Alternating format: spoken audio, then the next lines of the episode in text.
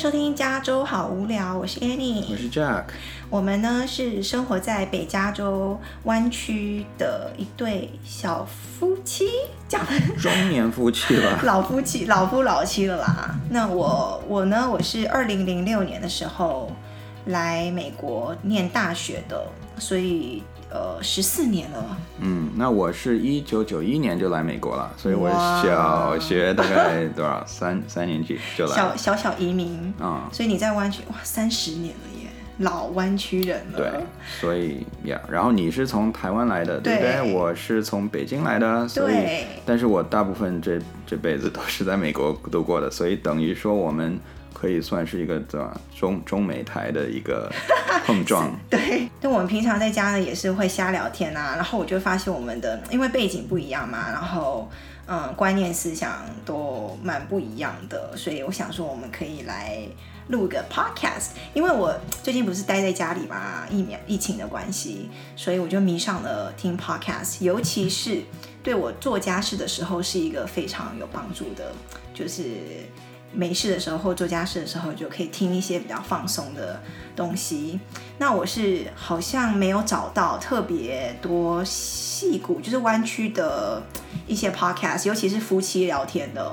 所以我想说，我们两个可以自己来做一下。那你就是感觉是被我拉下水，被逼着一起来做。嗯，反正闲着也是闲的嘛。对，因为被关在家只是有点快被关疯的这种 cabin fever 太严重，是从。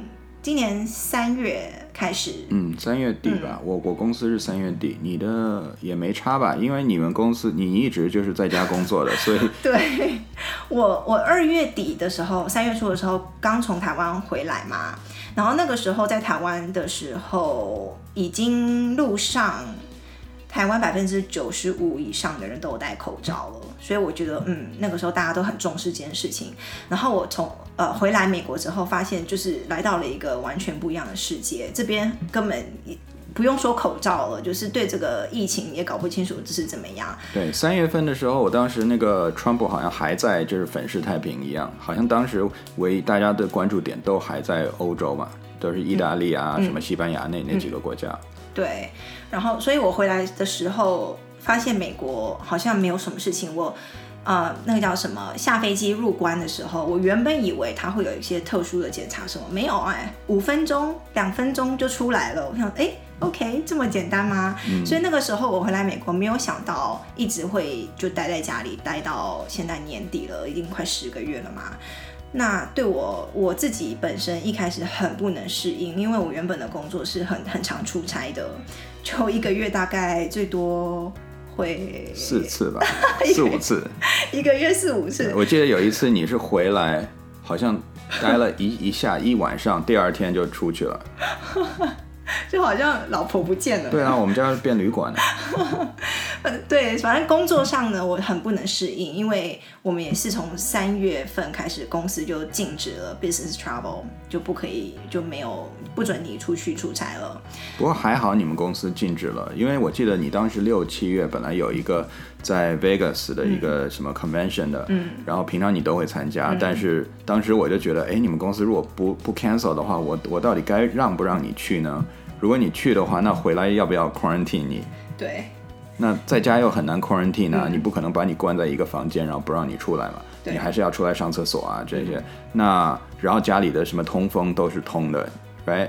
那所以怎么办？那是要让你出去住旅馆？对啦，反正一开始就被那个没有出差。我们公司是先说你可以在家上班了，然后不能出差，然后接着。好像两个礼拜之后，你公司就说 OK，大家就 work from home，嗯。然后小孩的学校好像也马上紧接着，也差不多也是四月左右吧。对，就说你可以在家上课了这样子。然后紧接着就大家就抢卫生纸。我还是搞不懂为什么要抢卫生纸。就是一种哎呀，反正就一大堆那种心理分析，说你要囤有那种囤货心理。然后呃，大环境你很没有办法控制的时候，你可以呃用你自己力量去。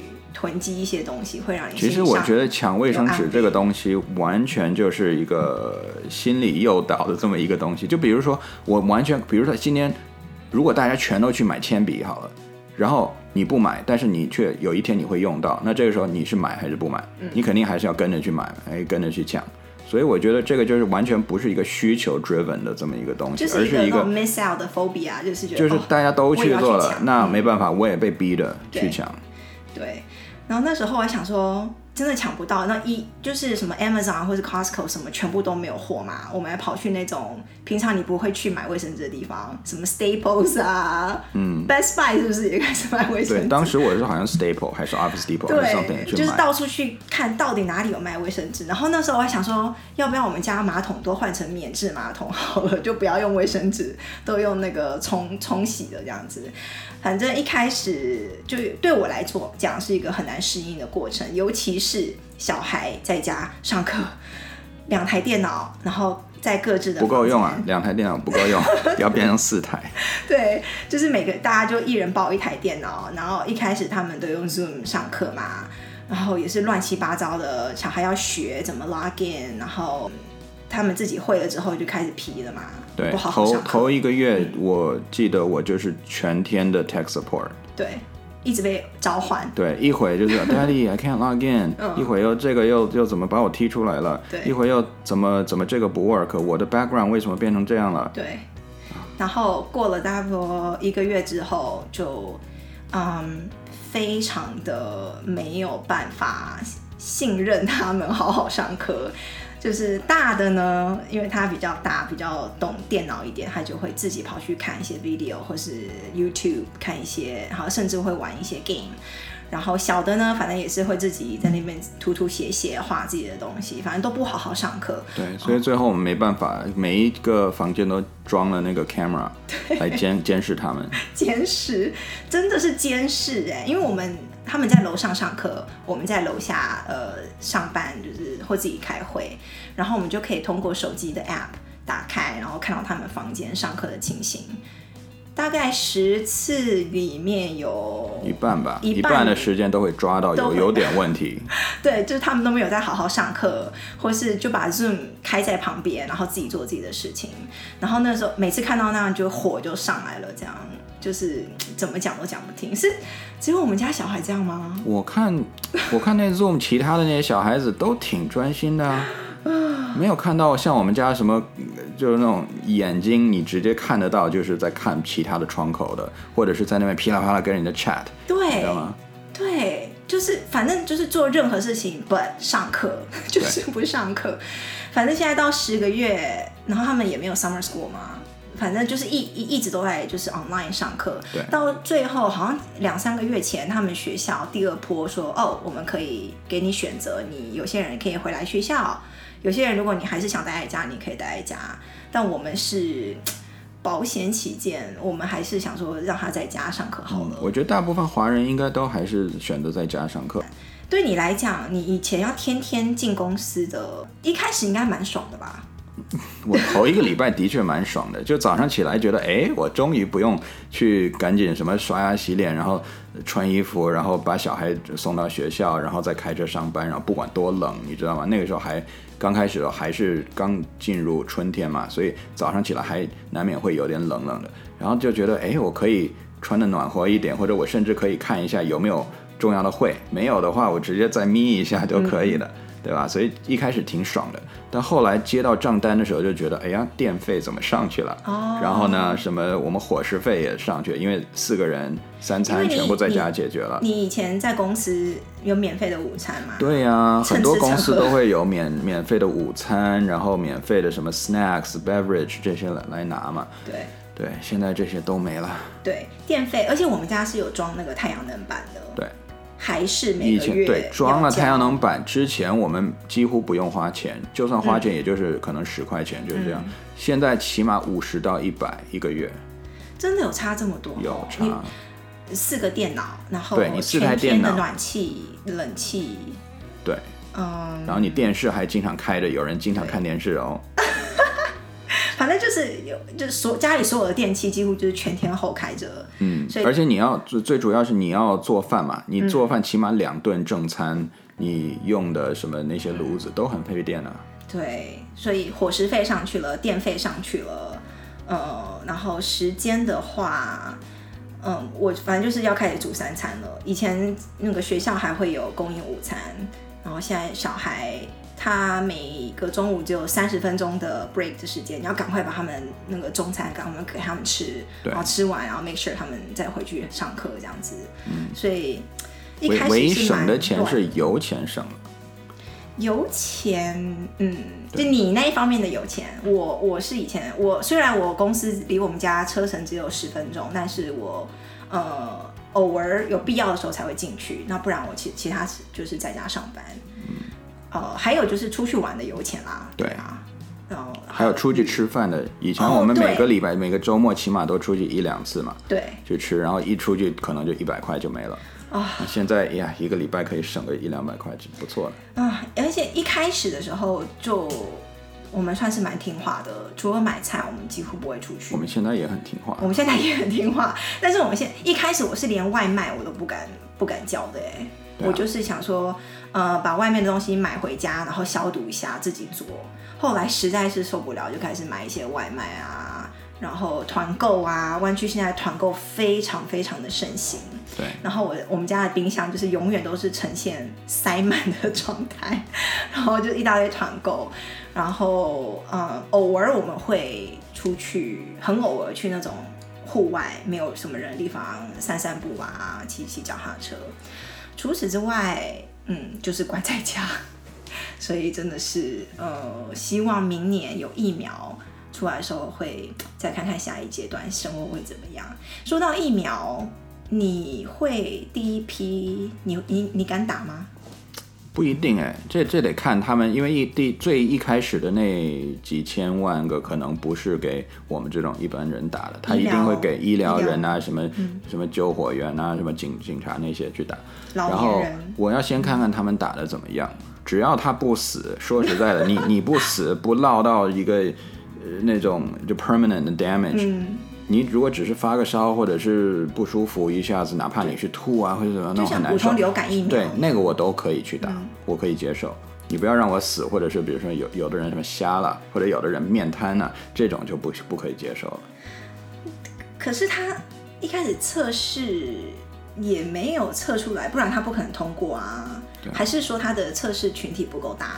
我不知道，这个这个得得看最后新闻有没有爆出来，嗯，因为其实一般的人他不可能去读人家真正的医疗发发布的那个 paper，right？你读你也读不懂，那就看新闻他报不报那些 case，到底报那个得的那个几那个几率有多大？嗯，right？如果是小于百分之一的话，那我觉得应该 OK。而且他到底是你打了这个是你自己不会得，可是你还是一个有可能带源传给别人。还是你你其实有得，但是你不会发病，还是你得了发的不严重？到底是哪一种？对，而且这这个取决于，嗯，如果像你说的有一种 case，就是他他自己免疫了，嗯，但是他还会传染给别人的话，嗯，那其实我觉得在这个这样子的话，他会让这个疫情散播的更快，因为很多人他觉得自己打了，那他打了以后自己免疫，他就不戴口罩了。他就在那边到处走，然后传染给还没打的人，那那些人可能得就会得病的几率就会高，然后就会可能死亡的几率也会更高。嗯，对。哎呀，不知道哎，因可是我们两个的工作或者是环境也没有那种非打不可的理由啊，对不对？只是说你看吧，看明年那些数据都出来以后，可能考虑，如果大家都打的话，你身边的人如果都打的话，嗯、我建议可能你自己也要打一下。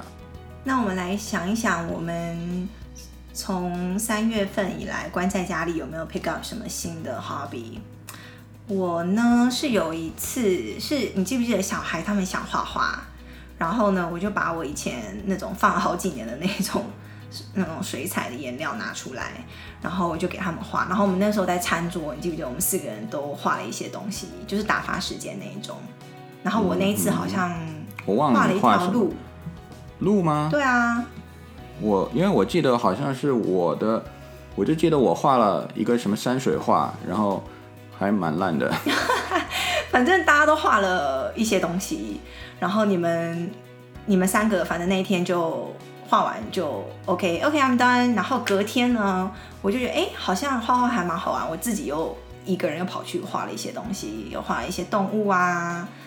城市的一些建筑啊，然后后来越画越，越画越好。然后我就去买了那种一开始我在纸上画，后来我去买那个 canvas，就是那种帆布的那种油画的那种那种那种 frame，然后又买了一些亚克力的一些颜料啊、画笔啊，就是然后越画越多，每个礼拜都会画，所以还蛮好玩的啦。而且你是跟着 YouTube 画的，对不对？对。你在 YouTube 上找到有一些人是。就是画那种你喜欢的画风嘛，嗯，对不对？对，然后我就我就看着，然后我就自己把它画出来，模仿出来这样子。然后我们家现在有一面墙，哎，好几面墙，三四两三，哎，对，三三面墙。我还有个走廊，基本上每个房间啦 都有你的画作。然后厕所 都是挂着我的画，所以这是一个意外的一个收获。收获的一个小惊喜，就是 otherwise 我是没有这个 lockdown 关在家的话，我是不可能会开始画画。哦，还有，嗯，你的剪头发的功力，哎，那是被逼的，好吗？我是没办法啊。你们三颗，你们三个男生的头，还好你们是男生，就是其实还蛮简单的，我就拿那个剃刀。把下面剃一剃，然后上面打薄一下，然后剪一剪。你的最难了吧，因为你你的发量应该是一般人的两三倍。嗯，我从小就觉得说，有如果有那种，我我甚至跑去问理发师说，有没有那种理呃什么水是可以让头发慢一点长的，或者长得细一点，或者密度没那么多的。他就说，嗯，没有。你现在是在那叫什么拉仇恨吗？没有，可是我又觉得应该很多人也有这种困扰吧。我承认大部分人可能是脱发或者怎么样，嗯、但是也有相当一部分人会是像我这种，就是头发太茂盛，太然后太粗太硬，太硬，然后长得又快。你记不记得以前你两三个礼拜就感觉又要再剪一次？对，我我小时候一直到高中的时候都是每两三个礼拜真的就是头发就不能看了，太长了。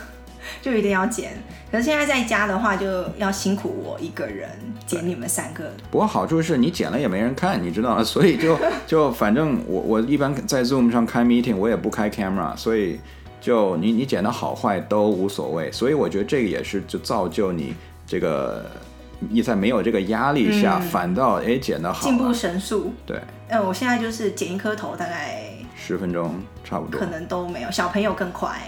我记得大概就是三首歌的时间，对，因为你每次剪都会放那个歌嘛，对，然后基本上就是三首歌，我觉得差不多。给我三首歌的时间，anyways，对，然后我现在剪头发剪得越来越好，然后三餐也要煮，然后再加上工作弄小孩，其实我觉得湾区家庭可能可能都差不多吧，差不多，对，嗯，对啊，那你呢？你好像我没有什么 skill 了，不像你都。没有什么事在家里，你每天不是工作个三个小时，我看你就完了。哎，那是表示我很有效率，好吗？可是我没有什么下班时间啊，我就是一天到晚要就是 monitor 我的工作，然后有的时候是比较看看 email 嘛，对不对？Yeah. 对，然后你的话是你是真的，我们家是靠你来盯着小孩的。学校啊，还有其他的才艺课啊，是你那边定。因为我们两个的教小孩的观念不同嘛，你就属于比较抓大方向，只要小孩的人品没问题，嗯，然后不要当太烂的学生，功课不要全都 fail 掉就好。那我是，对吧？就是就是也没有那么夸张，不到虎爸，但起码是有这么一个高标准的。我没有到那种散养的那种境界啦，我还是。你对你，你跟我比起来，一定是你比较严一点，比要求比较高一点，所以我们两个的教育理念是蛮不同的。以后以后可以多开几集专门谈这个教育。哦，这个可能讲不完。我们两个其实之前就吵过，对，蛮吵吵蛮凶的，还就是，嗯，好像印象中好像是，嗯、只是具体吵什么我有一点忘记，反正就是。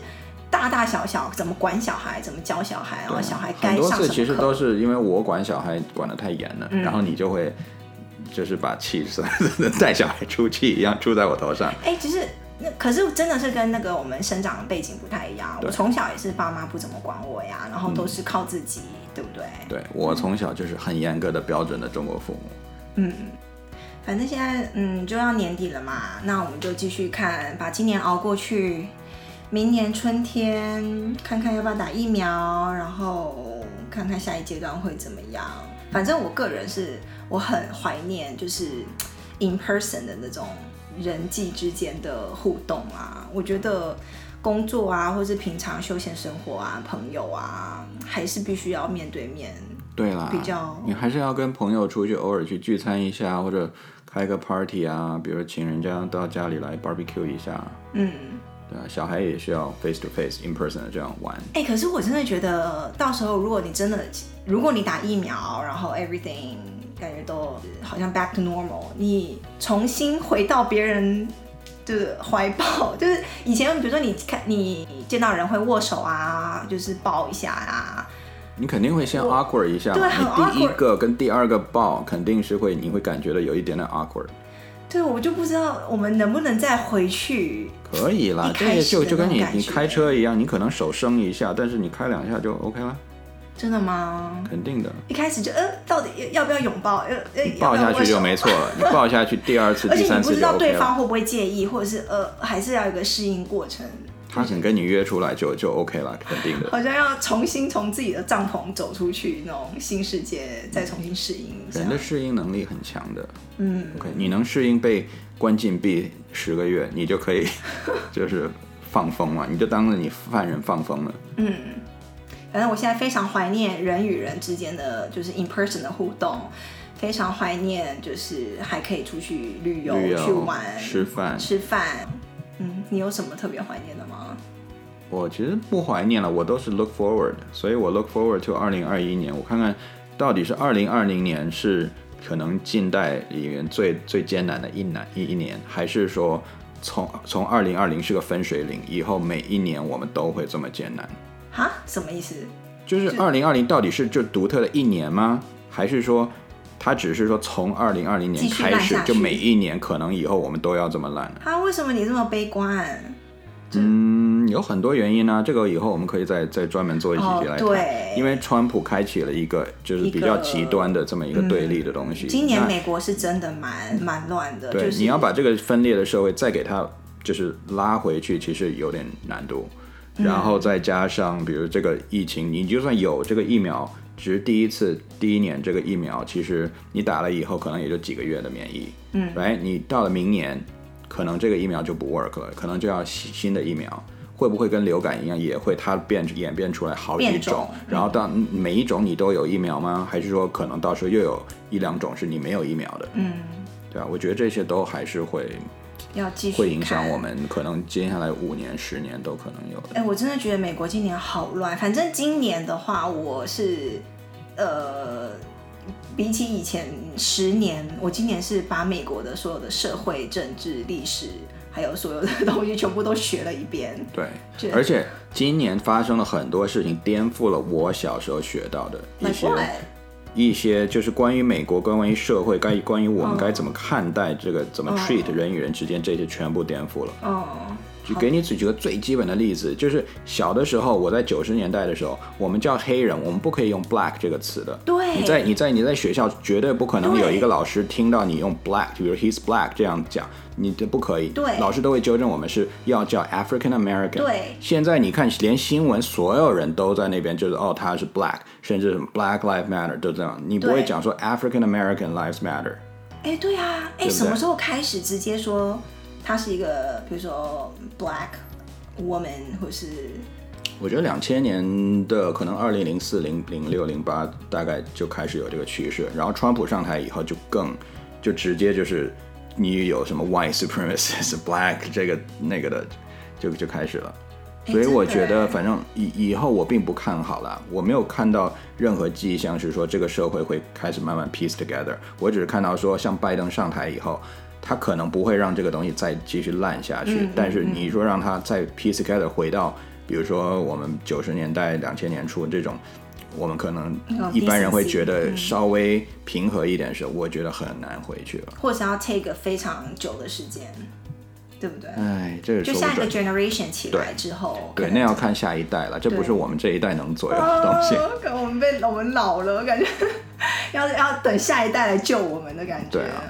哎呦，反正呢，但是我觉得有疫苗至少是一件好事，是一个一个突破啦，嗯，那是、啊、进到下一个阶段的一个分水岭，所以就看喽，看看明年会怎么样，然后希望大家的生活会越来越好。那今天就到这样子喽，好。